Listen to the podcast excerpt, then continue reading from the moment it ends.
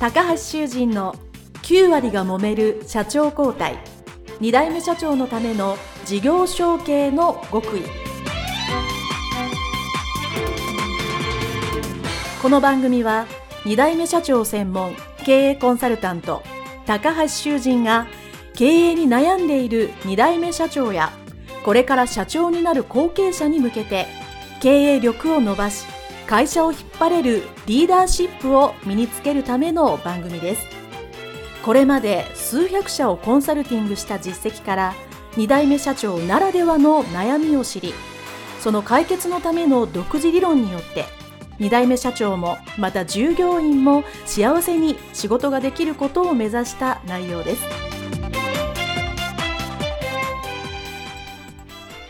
皆さんこんにちは。事業承継コンサルタントの高橋修人です。本日は株式会社教団田沢隆夫社長のインタビュー解説編でございます。どうぞよろしくお願いいたします。田沢社長のインタビューですね、お聞きいただいた方はですね、お分かりと思いますけど、まあ、相当波乱万丈ですね。もうあの、この時間には収まりきらないぐらいの 様々なね、ご経験をされていらっしゃるので、ポイントも並べると本当にたくさんあるんですけども、それをあえてギュッとですね、いつも通り3つに絞ってお話をさせていただきたいと思います。まず1つ目ですね、田沢社長がですね、会社に帰ってきた。それまで、まあ、便利誌まで取ってですね、この会社でそういうデザインとか、権利の商標の仕事をたくさんやろうと思っていたけど、しょうがないと。お兄さんが継がないということなので、自分がやらなきゃということで帰ってきた。帰ってきて、まあ、そういう今までサラリーマンでやってきたノウハウとか、知識が、まあ、30歳ですかね、ある程度社会経験あるので、これなんとかうちの会社に返したいと思ったけれども、結局現場ですね、ガソリンスタンドの、えまずは修行に出されて2年ですよね。で、そこから自分の会社の店長で7年ということで、約10年ぐらいですよね。こもうね、めちゃくちゃ大変だと思います。朝から晩までガソリンスタンド働いて体がヘトヘトだっていうのね、おっしゃっていたと思うんですよね。私もそういう経験あるので、わかりますけど、その、特に家に帰ってきて、ガソリンスタンド終わって帰ってくるわけですね。もうほんと夜中ですよね。で、まあちょっと夜中一人になって、ちょっとお酒でも飲んだ時にですね、ついつい悔しくてですね、もう涙してしまうという話があったと思います。これ一般的にですね、この田沢社長のこの話を知らずにですね、まあ外から見ているだけだったらですね、あ、そうか、あそこのガソリンスタンド結構大きいですかね。靴もやってられるわけですから、あ、僕さん帰ってきてえ、ガソリンスタンドで店長やってはるわ、あ、すごいな、頑張ってはるな、ええー、な、というふうに見れると思うんですよね。でもそうじゃない。やっぱり自分のやりたいことがあって、まあね、前の会社も良くしてもらったのにそれを断ってとか、キャリアを捨てて帰ってきて、これかと俺の人生と。なんでこんなことしてるんだっていうこのこれは後継者ならではの葛藤ですよね。でも、こっからは逃げれない。やるしかない。でも、この何とも言えないやるせなさですね。これはぜひですね、さらっとね、田沢社長もおっしゃってるんですけど、もうこれが一日じゃないですかね。何年ももうダメだと思って心が折れかける瞬間が何回もあったと思います。でもそれでも頑張ろうと思って踏みとどまって踏ん張って頑張ってきたと。でまあ、それがまあ最終的に店長からまあ次の経営の方にステップできるんですけど、本当にご苦労されてるなというのを、まあ、これをお聞きの後継者、後継社長の皆さんはですね、皆さんそういう夜中にですね、もう何とも言えない辛い思いをされてるっていうのは、ふんふんと共感いただけると思うんですけど、ねまあもしそうじゃない方がね、このリスナーでもね、たくさん専門家の方だったり、普通の経営者さんもね、お聞きだと思うんですが、そういうことあるんだな、というのをですね、ぜひ分かっていただけると、後継者、後継社長の方は応援していただけるかなと。まあ、この番組ですね、2代目さん、3代目さん応援するプログラムですから、ぜひね、そういうので応援していただければいいかなと思っております。それがポイント1つ目。で、2つ目はですね、これはご自身でですね、介護施設を経営されて、そこで経営を学んだっていうとこですよね。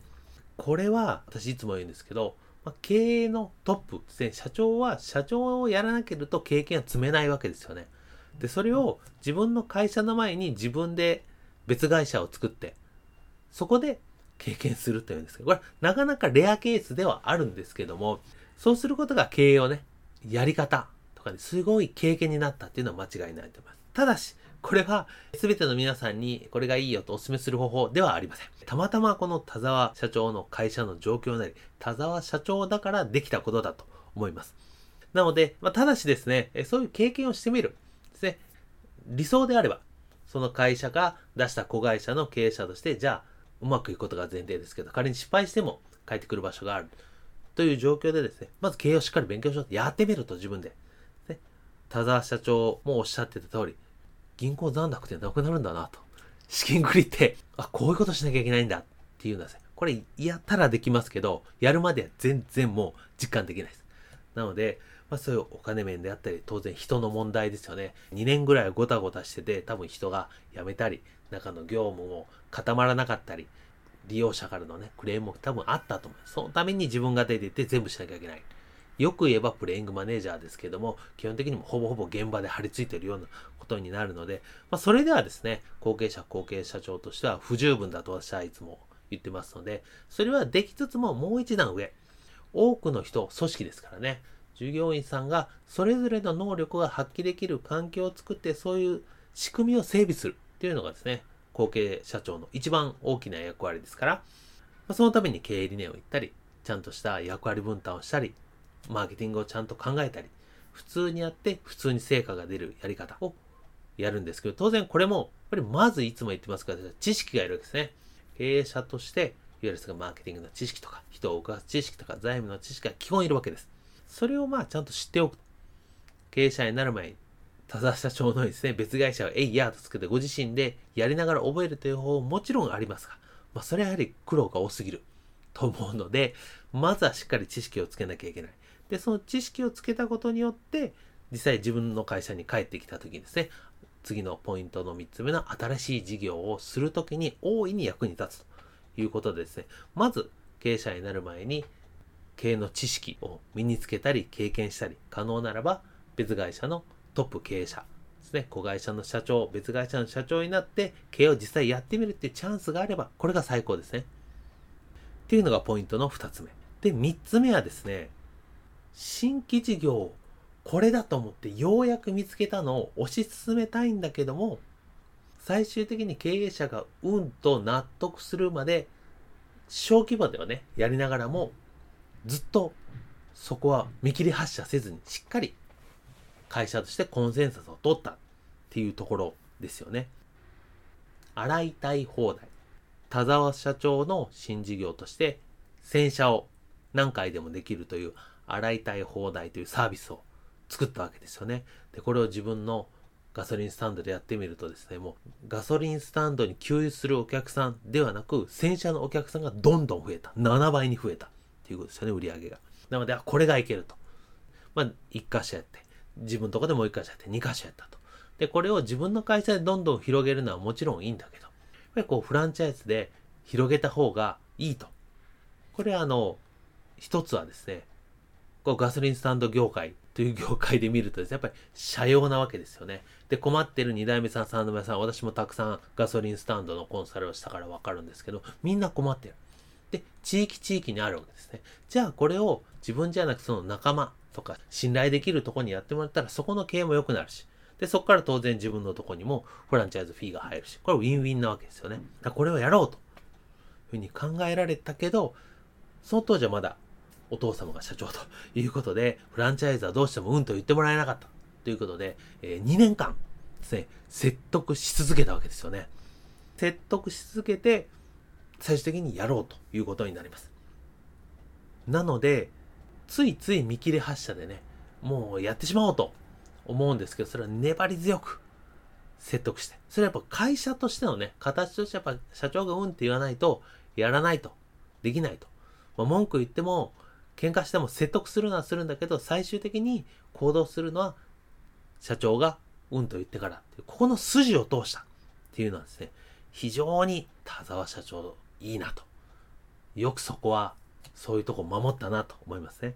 まあこれは勝手にやってもですね、大体うまくいかないわけですよ。まあ偉そうに言ってますけどね、私も勝手にやった事業が失敗したことはいくつかありますから、えー、わかります。これ勝手にやってもやっぱ社内の協力が得られないとですね、やっぱ事業はうまくいかないわけですから、やっぱり社長をうんと言わせるためにどうしたらいいかというのを必死に考えたわけですよね。で、たまたまですね、田沢社長の場合は、まあ、補助金の申請をした。通ったと。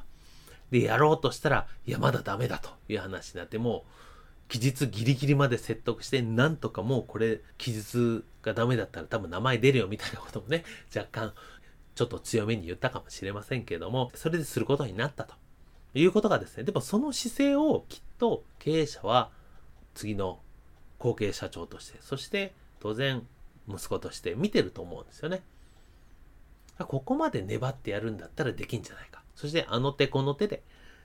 説得するんだったら、じゃあこれがダメでもなんとかやれる方を考えるんじゃないか。まあ、そういうのを試されてるというふうに思えればですね、いくつか説得してみるっていうのを、これを昨日後継者の方はですね、試してみる。やってみると。粘り強くやる。で、これ他のこのポッドキャストのインタビューでもね、同じように粘り強く説得するっていう方、たくさんいらっしゃいますので、そこは後継者、後継社長のですね、特性でありいいとこだと思いますね。普通サラリーマンで上司にダメだと言われたのですね、何回も何回も説得に行く人はあんまりいないんですよね。でも、後継者なら言えますよね。これダメでも次の日、もしくは1週間ですね、ちょっと変えたんだけど、こうどうだとかですね。で、これはこういう風だったらできるんじゃないかとかですね。ま、そういうのをコミュニケーションを取り続けるという意思をね、持てることが大切だと言いますので、ぜひ粘り強い説得というのをですね、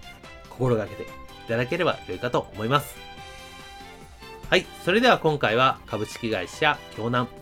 田沢隆夫社長のインタビュー解説編でございました。どうもありがとうございました。